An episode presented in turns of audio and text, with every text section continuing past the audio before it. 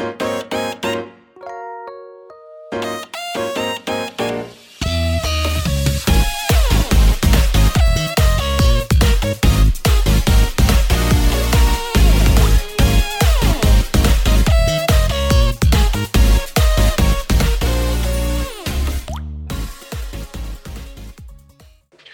嗨，各位朋友，大家好，我是 H，欢迎来到 H H H 的周日回血中 EP 三十一集啊！最近啊，听说很缺蛋，对吧？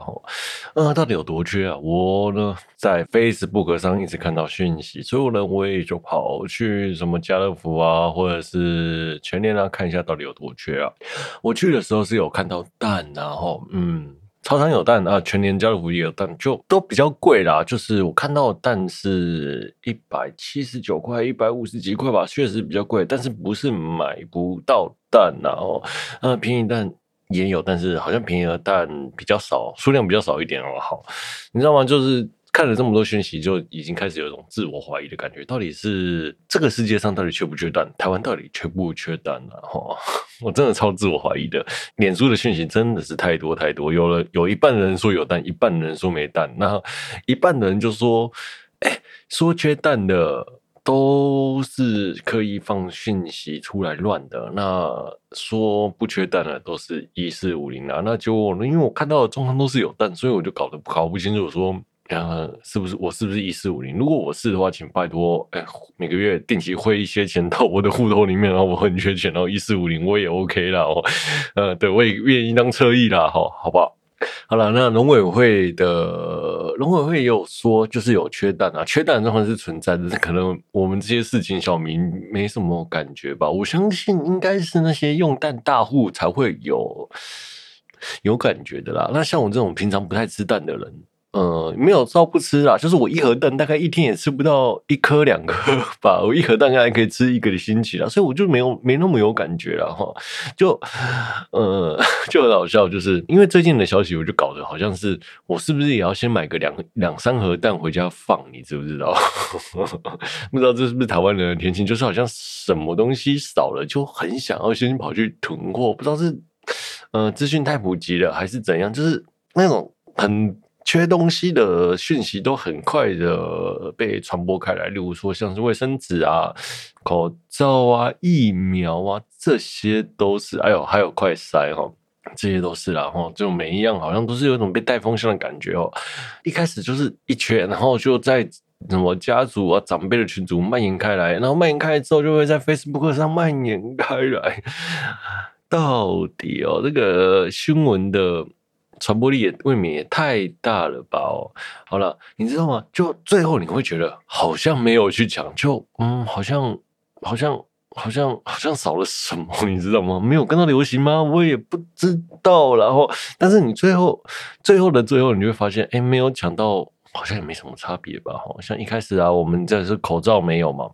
啊，口罩没有了，然后就一堆人跑去抢。那最后呢，在那一周，好像口罩是哎，那一个月。那一个月口罩是确实是比较少抢到的哦，在二零一九年的二零二二零二零年的时候，口罩确实是在前一个月比较难抢，到后面大概是口罩口罩富翁了，有没有？好了，那像还有什么？嗯，卫生纸也是啊，卫生纸在前一阵子说永丰要涨价吧，然后。大家就疯狂的去抢卫生纸啊！我是没有去抢啊，那我也没有觉得卫生纸涨多少，可能是我都没在买卫生纸的关系，可能卫生纸都是别人帮我买来的，我也不懂。啊，像疫情爆发的时候，快筛啊，快筛不是说。大家都缺吗？那最后呢？快筛好像快筛之乱在一个月，哎、一周就摆平了，好像不到一周了，然后大概两三个月，两三个礼拜。那你真的用得到快筛吗？其实，嗯，我觉得在当下那个社会的氛围还有气氛下，确实会想要每天都快筛了。真的，那个在去年的七八月吧，那种感觉就是。好像每天不快塞，每周不快塞一次，都觉得好像愧对社会，愧对大家，然后就导致好像快塞就缺货嘛。那好像也很快就处理完，大家也都买得到快筛了啦。对，我家附近几间便利商店，一二三四五六七，哦，大概方 走路能到五分钟能到的，大概就七间便利商店，总总会有一间买得到的啦。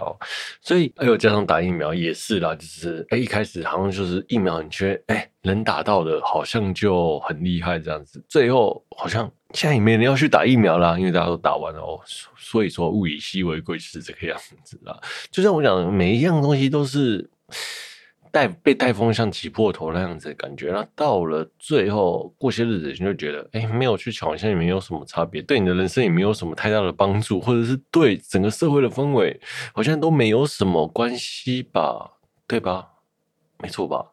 大家都是好好的活到现在，没有人因为什么缺缺蛋、缺卫生纸、缺口罩、缺快筛或者缺疫苗而让你的人生有什么太大的差别差异吧？我想哦，对，真的就这这几件事情下来，我都觉得真的抢什么缺什么都不用去抢了，真的是这样啦，就这很被带风向了。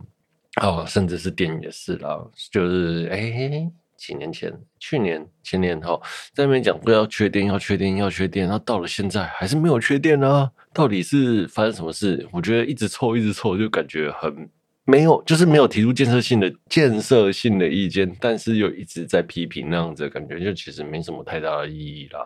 虽然我不是什么真的一四五零，因为我没有领到钱哈，如果有的话，请领给我哈，如果户头。我会列在今天的列表当中，今天的那个节目资讯里面哦。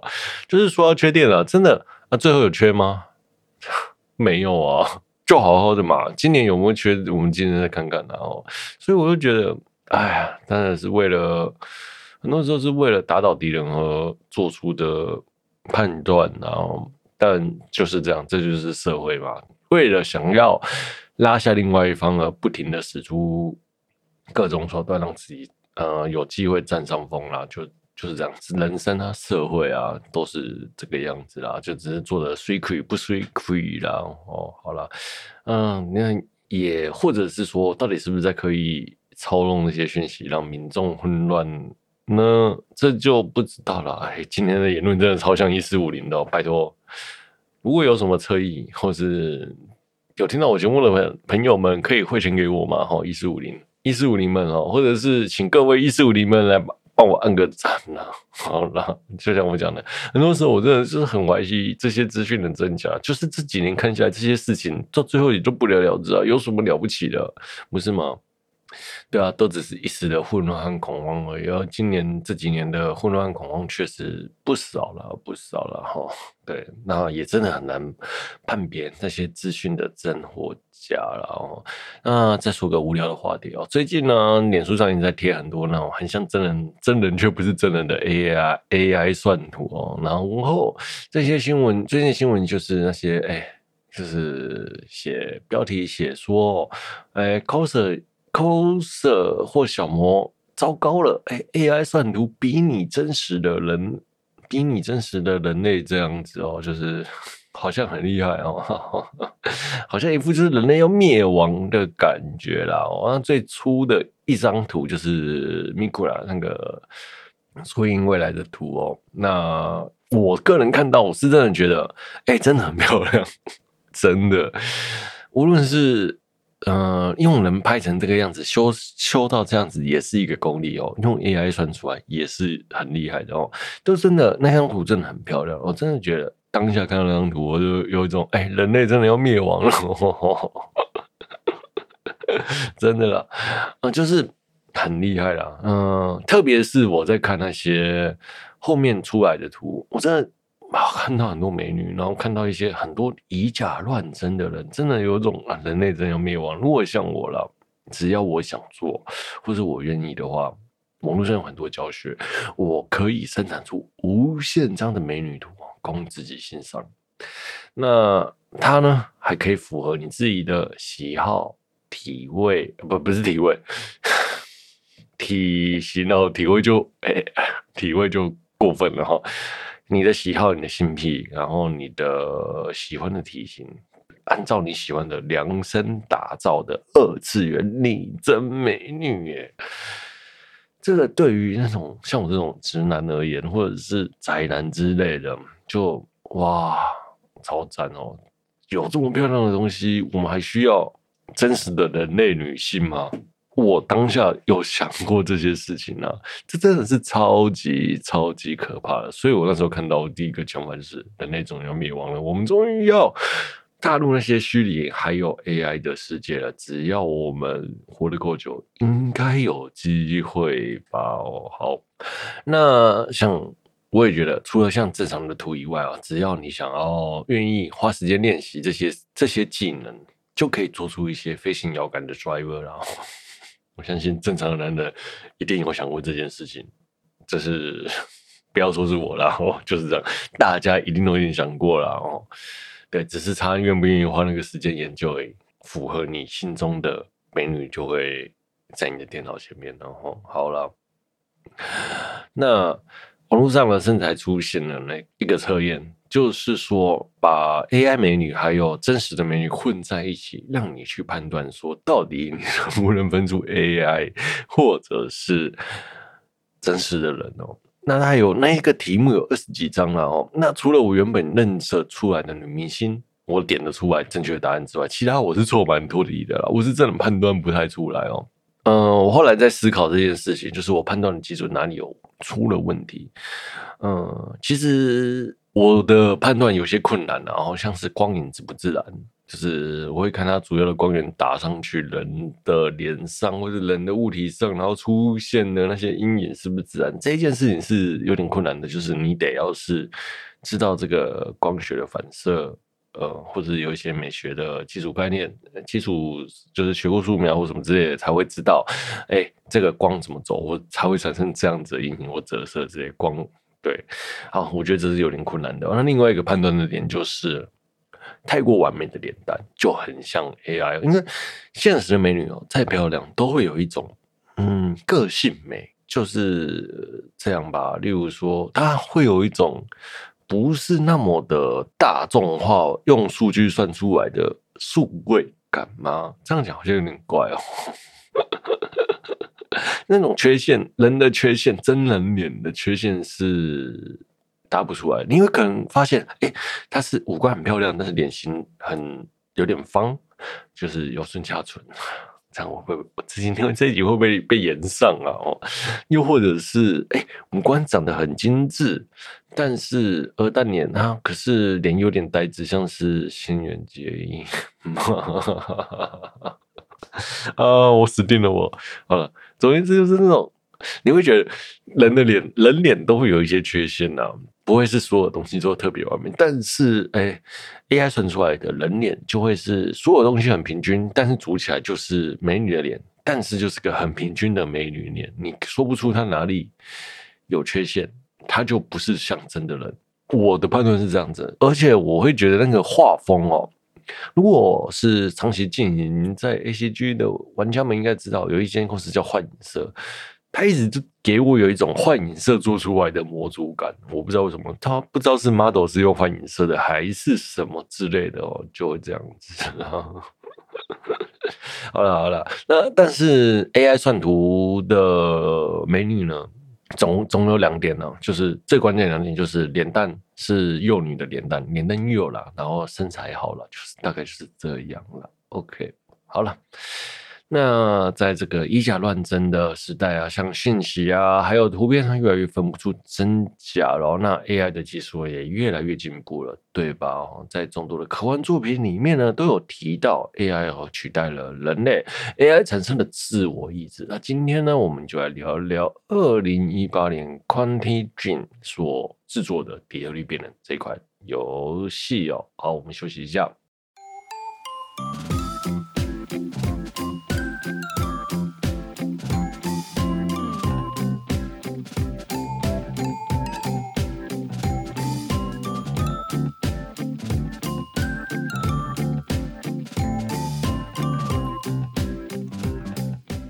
好，OK，我们回来了。接着，下我们聊聊《底特律变人》啊，《底特律变人》是二零一八年五月二十五号在日在 PS 四上的互动式电影游戏，也是目前为止最为成功的电影互动式游戏哦。嗯、我们玩家呢在看是看电影的过程，又能同时游玩，借由你的选择影响故事的发展和结局哦。甚至因为你的选择会让角色的游戏里的角色死去。嗯、呃，这种感觉有点像是上帝视角的感觉，但是你不是上帝哦。你身为一个玩家，你的选择，当你选择了一个错误的决定，或者是当你选择一个你觉得对的决定，会导致里面的角色死亡。而在剧情的推演之中，你会觉得。我是不是不该让这个角色死掉，而心中感到懊悔？而随着你在玩这个游戏，你会越来越喜欢里面所有的角色，因为里面的角色都刻画的相当相当的生动，或者是响人哦。所以你会觉得你好像让一个人物在游戏里死掉的感觉。我觉得这是这个游戏你最大的魅力了。OK，就是仿生人很像人。哦，好，那里面所有的角色呢，都是有真人演出的，那是用三 D 截取这些动作的。当我玩这一个游戏的时候，我觉得仿生人题材啊，是一个相当、相当、相当老梗啊。对，所有的仿生人题材写了一大堆，像是最早的一九八二年的《银翼杀手》，哎，一九六八年的哎，仿生人会梦见电子羊吗？又或者是到了。呃，电哎，电影叛客算仿生人吗？电影叛客好像不算哦。那像是攻壳机动对啊，这些哦，都在思考仿生人和人之间的差异。哎，仿生人是不是有了自我之后，是不是人称为人，或者是被称为新的物种？那没有了身体的人类，只剩下思想，是不是人这样子的议题哦？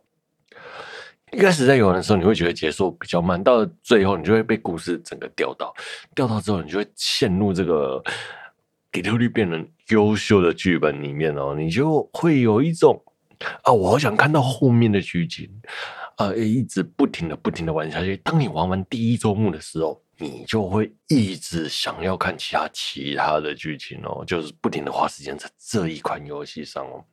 那这个故事呢，叙述未来的底特律哦，围绕着三个人形机器人仿生人的故事哦，卡拉、马库斯和康纳那所展开的三个故事线，那这三个故事线呢，还会互相的缠绕。马库斯呢是一个画家的佣人机器人呢，画家对于他犹如父亲那样，那常常开到马克思的智慧哦。我个人会觉得，他到底是在栽培人工机器人干嘛呢？他希望人工机器人产生新的智慧吗？这我不知道。或者是他身为艺术家浪漫吗？我也不懂啊。但是他常常要马克思去思考哦。好了，那画家的儿子呢？不成才哦，就是只是一个废材哦。他常常呢跑来跟父亲要钱哦。那马克思呢，为了马库斯为了保护画家，但是画家命令他不能动手。那听从命令不动手的状态下呢，画家就死去了。最后呢，就被赶来的警察给杀死。那如果他不听从画家的状态动手了呢？死的会是儿子。所以呢，不管是死画家或是死儿子哦，反正最后都一定会有人死啦。那马库斯最后一定会被警察杀死啦。动手或者是不动手，呃，马克思呢就变成了异常的仿生人，不受人类控制哦，那变成了有自主情绪的仿生人。就像我讲的，马克思死掉之后呢，被报废的马克思在垃圾场捡了零件，哎，在收到仿生人给他的一个意外讯息，有一个仿生人的天堂叫做耶律哥。那之后呢，马克思呢就到了耶律哥，变成了仿生人的首领，带着仿生人跟人类对抗啊。OK，好，另外一个故事现在是卡拉，卡拉是一个家事型的机器人，那被雇主陶德带回来后呢，因为雇主对女儿家暴。卡拉于心不忍呢，就突破了这个主人的禁制，为了保护雇主女儿爱丽丝，而变成了异常的仿生人，接着带着爱丽丝浪迹天涯。如果啊，你在现实中遇到这个状况，或者是 我在新闻中听到这个状况，我的女儿被仿生人带走了，我应该会。炸锅吧！我相信现实世界中应该也会暴动啊。好，那他们第一个要面对的问题就是饥饿要过夜，而他们呢，的选择，要么就是躲在车里过夜，要么就是在旧房舍，要么就是去汽车旅馆了。那玩家呢，就会在这个状态下呢，去满足各个条件，去去达到你想做的目的哦。例如说，你想去汽车旅馆，你肯定要完成某些目的，这样子哦。好，那无论这三个选项你要怎么选呢，你都会有做出一些非人类道德该做的事情，比如说偷衣服啊，或者偷什么东西，偷什么东西啊，你只要做出不正当的行为，就会被那个爱丽丝给讨厌。你知道吗？玩到这一段的时候，我当下超级超级超级火的。如果我是卡拉，我有一种老娘要带你出来过夜，老娘要保护你，老娘已经是花费了各种心力要保护你这个小女生的时候。我做出不正当的行为，你他妈的还在给我喊扣三小，当下我真的是超火的啦。OK，好，那随着故事的发展呢，卡拉跟爱丽丝到了约里克哦。卡拉呢后来就发现一个跟爱丽丝一模一样的女孩哦。这时候，这时候他才发现，原来爱丽丝是仿生人哦。我真的当下看到，就想说，都过了这么久，你才发现，你到底是因为。爱丽丝让你产生了强烈的保护欲望吗？还是什么什么之类的哦？嗯、卡拉拉原先不知到爱丽丝仿生人啊，但是我相信他是知道的啦哦，但是他不愿意承认，因为他想要借由。保护爱丽丝来证明自己是有母爱的，自己跟人一样会有情绪哦，这是 AI 一种想要自我证明的感觉，所以他选择了蒙蔽了自己的双眼来满足自己想要爱人和自己是人、自己有情感的欲望啊。那爱丽丝知道吗？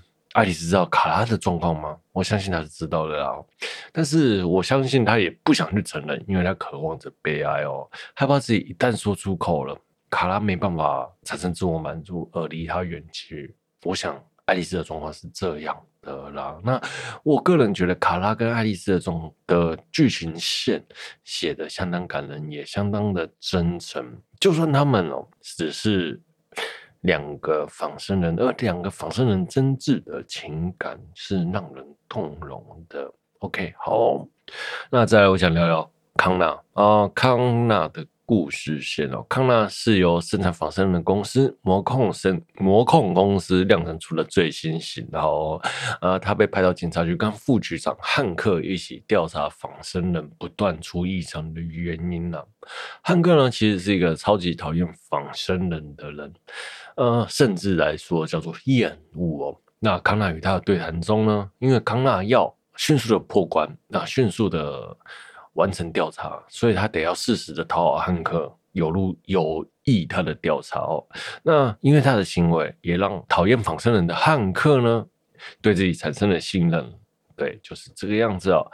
啊，在与汉克经历这些仿生人的事件中呢，康纳逐渐的信任了，啊，不，汉克逐渐的信任了康纳。然后从自己原先只是魔控公司的棋子，但是因为康纳经历了这些事情之后呢，康纳反而在自我怀疑，说自己到底是人还是仿生？自己是不是人？自己还是一个棋子吗？到底是为了什么？仿生人的异变究竟是软体，还是软体的错误，或者是病毒，或者是仿生人的进化？那他他被卡在中间，他要不要回应康纳的信？呃，回应汉克的对他的信任，又或者是该去做出对于公司好的抉择呢？他身为一个没有自我定位的。角色，而在中间自我犹豫，这也像像是人人们终其一生啊，在追求什么，自己究竟是什么样的感觉啊？那其实有一幕我真的超级深刻，就是他和汉克到了摸控生命的创办人那里，创办人呢就给他一把枪，就说如果你杀了当下的仿生人，拿枪朝他头头部射击哦，他就会回应你你想要知道的问题。那你如果无法开枪，那他就不会回应你。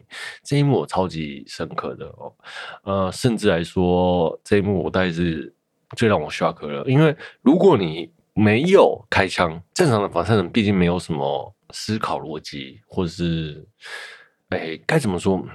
我想啊，在当下我的思考是，到底要不开枪哦？因为啊，在游戏的故事里面，异常的仿生人才有自我求生的欲望，还有不同的思考逻辑。正常的仿生仿生人只会依照主人的判断行事，而当下那个克罗拉，就那一个机器人，它只是正常的仿生人哦。那你可以，你开枪射击他，你就可以得到你想要的线索。如果你不开枪，你就得不到线索。那整个故事里面呢，一直在找寻一个叫做 RA 9的谜题。RA 9到底是什么呢？如果我开枪，我就可以知道 RA 9是什么了哦。如果我开枪，我就可以知道反叛军的角色在哪里。如果我开枪，如果我开枪，我就能知道我想要的答案。那。在这一个关卡里面是一件很关键的事，很关键啊。那所以呢，我在玩这个，在这一段的时候玩了好几次啊，因为我玩这款游戏我玩了好多次哦。一开始我是选择不开枪的状态了，那不开枪状态，哎，你的好友 partner 汉克就会觉得你把仿生人当作是一个人，你也是有人的情感，不愿意伤害同类。但是如果你开枪了，汉克就会对你。的好感度向下降哦，他明明就是看起来有人类的外表，但是你却杀了一个像是人类外表的生物。我觉得这一段这个故事，我第一次没有开枪，那第二次就开了，因为我想要知道他三个问题的答案，我就全开了。对，但是但是但是哦，就是那个最后创办人给我的答案却是模棱两可的啦。就是什么是 RA 9呢？他也没有什么。解释哦，OK，好，那 RA 9这东西呢，就是所有的仿生人呢，在当你产生异变的时候，你就会不停的追逐 RA 9这一个名词。那这个 RA 9呢是什么？好像是第一个觉醒、摆脱正常模式异常的生化人，然后他会来拯救大家，就有点像是神话的故事。那一开始在讲这个 RA 的故事，好像是生化哎仿生人里面。自己创造出来的神话故事，有点开始接近像是人会创造故事，仿生人也需要精神依托而创造了这个故事。那 RA 9就是这样子的东西哦。故事中其实没有讲到 RA 是什么东西哦，但是我最后的推论是 RA 是只是一个病毒。该怎么说了？嗯，蛮多蛮多仿生人在产生异变的时候，就会不停的去写 RA 9 RA 然后到底 RA 是什么？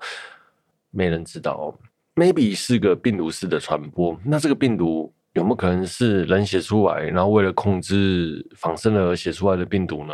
这我是不知道了。但是我个人是倾向，RA 9其实是一开始就被植入的后门，因为魔控公司的创办人、城市设计师总会给自己留一个后门去控制这些仿生人的。那 RA 9 maybe 就是他自己本身。他就是这些仿生人的神，那他想要借由这个城市去控制大家，就算他在故事的中间丧失了这个魔控生物生命的股权，最后也因为艾奈然后也因为某些缘故而取回了股权啦。那所以对我而言艾奈大概是这个这样子的状态。OK，好了。好，那在这个游戏的体验上呢，这款游戏其实我原本去年就想要聊的啦。那去年我也玩，有幸玩了这款游戏哦。哎，比较红的时候应该是二零一八年，各大实况主都在玩，然后，然后每一个人呢就看了，我相信看了很多猎猎变人的影片啊，相关之类的啦。好，那我自己就是那个脚本写到一半就被我放到一半了啦，放置 play 了哦，我。整款游戏我大概玩了几次，可能有三到五次吧。我体验了各个游戏的剧情线，虽然没有拿到白金了哦，但是我真的是玩到差不多了啦哦。就是当你每完成一个不一样的结局之后，你就它会有点强制性的让你去要满足前面的条件，你才可以达到后面的结局。所以在某些主要的支线上，你得要去重玩才能。达到你想要的结局，就这样。好，所以我玩了最少三到五次，从头开始玩。那三到五次之后呢，你要完成某些特定的结局呢，你又又要从一种很奇怪的存档点再玩一次哦，就是一直在重复重复这些主角的经历。啊，如果啦，三个主角里面有一个主角，你想要过他的某个特定的结局，你前面两个主角已经过完了，你还是得要再重新玩它前面两个主角的剧情，再玩一次。我真的觉得这件事超级烦的啦。OK，好了，那玩到最后呢，我真的是玩到哦，就是各种康纳故意玩死掉。各种花式死亡，各种各种不明所以的操作我都玩过了，真的是超好笑的。然后还故意选择很多荒谬的对白哦，为了来达到看剧情的目的啦。好，那再来说，我觉得这一款游戏的美术设计是相当相当棒的。有一幕我真的是印象超级深刻的。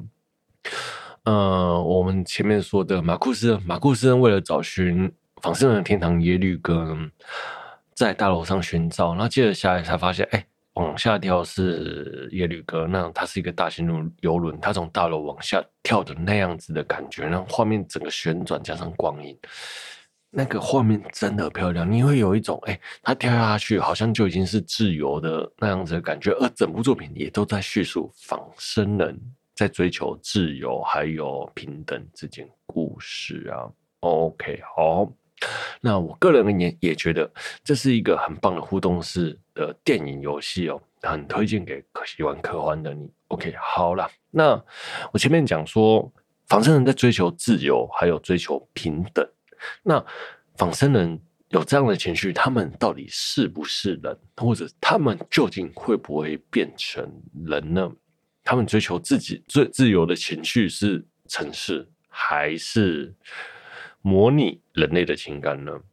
我个人会觉得，AI 的人工智慧其实就是在模拟人类的情绪和思考，去做出行动。狭义的来说，他们是没有灵魂的，没有思考或创造力的，所以他们都只是在模拟人类。所有的想要自由、想要平等，或者是保护欲、爱这些事情，都在模拟人类。在他们的脑海中，他们也只是在运行。一条城市而已，无论是创造或什么之类，那都是只是他们的城市在模拟人类而已啦。那就算机器模拟人类呢？是不是人呢？我觉得是不算的。我个人会觉得，他们只是另外一种物种，叫做类似人类的人类哦，叫类人类啦。啊，如何？仿生人才会变成真的人类呢？我相信是永远不可能的。无论就算它取代了人类，从无机物取代了有机物，无机的机器取代了有机的人类，就算他们会思考、会创造，假如他们模拟到了最后产生了混乱，我相信他们才是真的真的生命啊！因为 这样讲是不是怪怪的？对，模拟到了最后产生了混乱。嗯，因为生命总是会有一些混乱嘛，因为机器可能就不会，然后他们也是 maybe 也在模拟人混乱的，怎么讲这？呃，好，结论一下，好，所以呢，我个人会觉得机器做出了怎样的判断，或是 AI 智慧做出了怎样的判断，都是借由在人类的基准上去思考和判断，除非他有一天他变得非人了。把人类不当人，那其实这也是人类的行为啦。所以到了最后，你会发现，哎，机器其实它永远都是机器，它不是人。那它的所有的情感，然后告诉你这些真实的情绪，都是在模拟人类的情绪，都不是人。只要呢，能把这一条线画出画清楚，你就会发现，好像最后哦，人类跟画清楚，你就发现，哎、其实并没有那么模糊啦。这个定义清楚就好了。就是永远它都是架构在人类基准上的生物，就算它创造出活出了自己，它还是架构在人类的基准上。这是不是有点像是爸妈的感觉啊？爸妈生出了儿子，然后儿子想要活一个生，活一活出一个生，活出一个自己，结果却又被。爸妈控制住，或者是呃，从爸妈的基准上生出来这样子吗？好像突然讲一讲自己在那边自我思考、自己胡言乱语之后，发现好像、好像也不是也不是那么绝对啦。OK，好了，这我相信也不是个位，不是现在我自己这边碎碎念就能讨论出来的了。好，但是对我而言，狭义来说，现在 AI 的人工智慧，或是未来像底特律变人里面的人工智慧呢，都不是真的人呐。好了，OK，嗯。今天的节目呢，就到这了。如果有喜欢我节目的朋友呢，欢迎订阅分享，也欢迎在 Apple Podcast 五星推播的节目，也欢迎跟我留言聊动画哦。如果本期节目有疗愈到，那真是再好不过的事情了。我是 H，我们下周见，拜拜。本期节目是由让我们一起打造自己的 AI 少女的我为您放送播出，拜拜，See you next time。